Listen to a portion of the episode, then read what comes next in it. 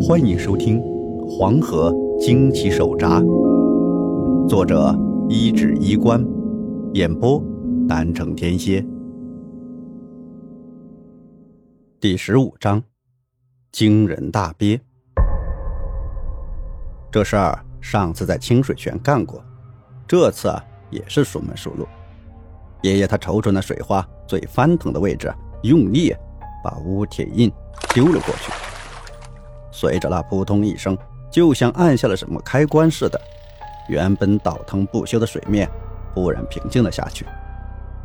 原先各自船上各自七八个人卯着牛劲不让大网被挣脱，这会儿也忽然就感觉那股抵抗的蛮力消失了。还好那大网中沉甸甸的感觉依然还在，要不然大家都以为费了那么大力气，还让那黄河大鳖。给跑了呢！那往岸上拉！王瞎子不敢松手，钓鱼线把手臂勒出深深的伤痕，大叫着让大家把大网往黄河岸上拉。那东西重的要命，八艘小船，六十多个人，叫声震天，费了半天劲才把船靠了岸。然后大家又一块往一处使劲，大叫着。一二三，总算把那大网给拖上了岸。岸边早就挤满了来看热闹的村民，下游村的、长河村的，甚至河对岸的定河镇的人都听得信儿跑过来瞧个稀奇。众人伸着脖子往那河里一看，所有人都吓得惊叫。只见那大网离了水面后，那网里就兜着一只。卡车头大小的大鳖，那大鳖浑身的皮肉都褶皱着，皮肤和甲壳都是黄的，满满的泥沙沉淀在甲壳上，就像厚厚的泥层。四肢粗壮的像象腿，腿上还长着蹼。被拖上来的时候，整个大鳖就像没了精气神似的，整个头都缩在壳里面，叠出一圈圈怪吓人的肉褶子。其余部位是一动也不动，老老实实的，就像死了一样。要是仔细看的话，能看到那老鳖背上有块乌铁印，就那么方方正正的压在上面。也不知道怎么的，所有人都觉得奇怪。从水里拉上来之后，怎么这玩意儿就像沾了胶水似的？那年头没有手机、照相机这些东西，不然。捞上来这么大个鳖，非得造成轰动不可。当时岸上的大家伙也都很兴奋，大人小孩都上前来看，但有些老人就觉得害怕，觉得这是犯忌讳。那么大的鳖，肯定是有了道行的，在民间把它当黄河大王来供奉它。一般来说，这黄河居民是避之。唯恐不及的，哪儿有直接给捞上来的？大家别靠近，大块印，谁也别动。王瞎子从舢板船上下来，大声警告众人。他手上的缠着的鱼线解开了，在被那太阳晒得黝黑的手臂上留下来，少说也有十六七圈的细细的伤痕，皮肉外翻，看的人是触目惊心。爷爷下了船，就赶紧过去扶他，拉着王瞎子往村子里的卫生所跑。李守成也跟着一块，留下李守义和几个当过民兵的村民维护秩序。那时候的村子里没医院，就有个赤脚医生在村子里开了个卫生所。其实就一间房子，外面看诊，里面摆了张床，就算是住院。中间。隔着个破帘子，这个赤脚大夫也有点来头。据说原本是当过兵的，是个军医。其实后来从长河村的资料里看，那老爷子还真不是国人。战争时期没有回去，留在长河村里当赤脚大夫，靠着给村里人看看病、拿点接济的食物过活着，满嘴是叽里咕啦的日语。在长河村待了十几年，好歹学了几句土味十足的国语，能跟村里人交流几句。当时那村医老爷子已经五十多了。当爷爷拉着王瞎子到了卫生所时，村医看到王瞎子的胳膊，也吓了一跳，丢上手上的筷子，就是一阵叽里呱啦。那话一半日语，一半长河村土语，不是长河村长大的人，那是压根儿就听不懂。翻译过来就是：“这啥玩意儿，整成这样，咋整的？”一边说，村医一边给王瞎子抹药膏上那种粉色的白药，完事儿就给缠了一圈绷带，特别交代了这几天不能碰水。爷爷仔细听了，又从村医那儿赊了支牙膏管那么大小的一管药膏。处理完伤口，王瞎子的手也不哆嗦了，赶紧就回到了河岸边。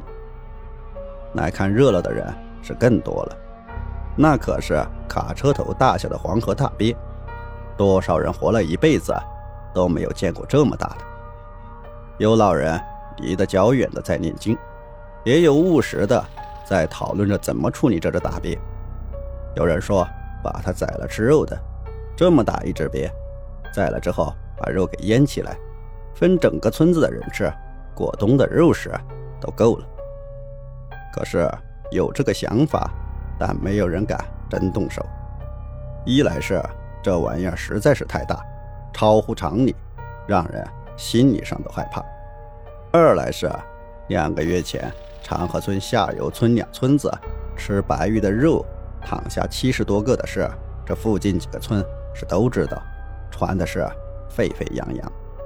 眼下这只大鳖比那白鱼只会更邪，谁敢来下手？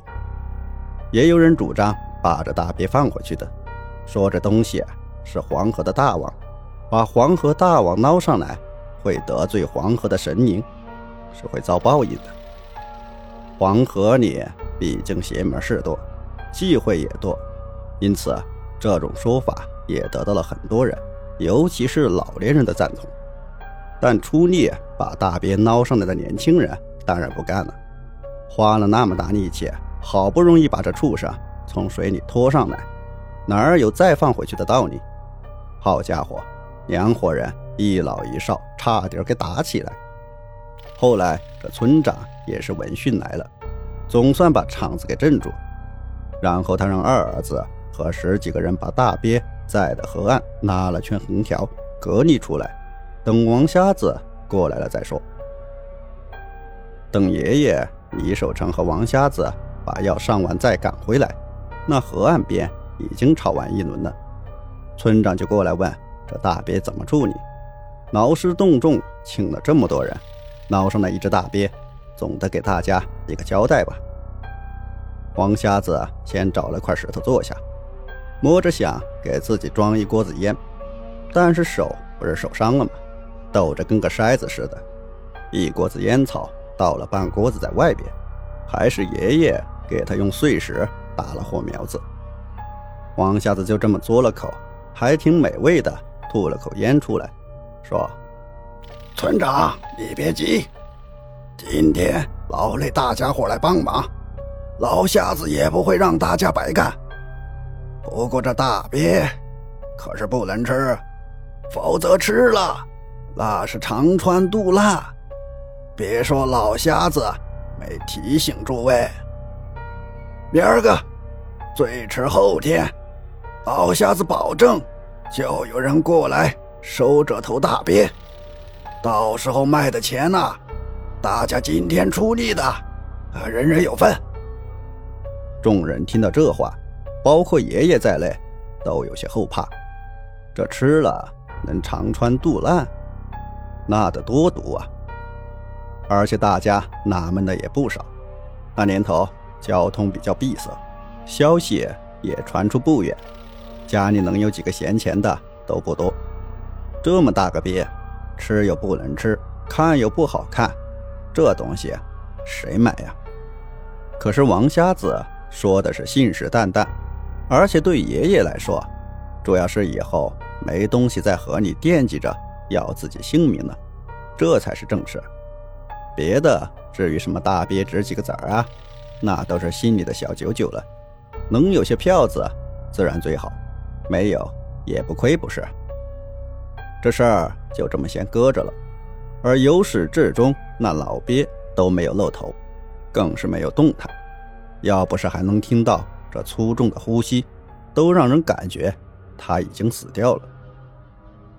当天夜里，村长留下两人看着了大便，然后把其余人都给打发回家了，也不怕被人偷了。其实啊，这么大只鳖，别说偷了，就算是把生产队的小卡车开来，那得费些力气才能把它给弄走。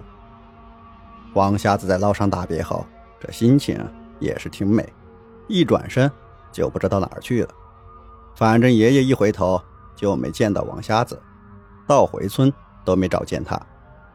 本来想问问他是不是水鬼这事儿，就这么结了。既然人都没瞧见。那也就先搁着了。可在当天夜里，爷爷跟太奶奶、太爷爷吹完牛皮，刚躺下，忽然一阵阴冷的风把爷爷吹得一个激灵，下一秒盖着的褥子就被人掀走，爷爷就看到了那保家仙姑奶奶，就站在他的床头。姑奶奶，你干啥了？爷爷赶紧抓了件衣服套上，心说自个儿。也没忘给他供香火呀。保家仙女站在床前，冷笑了一声，说：“这大难临头了，还在睡。”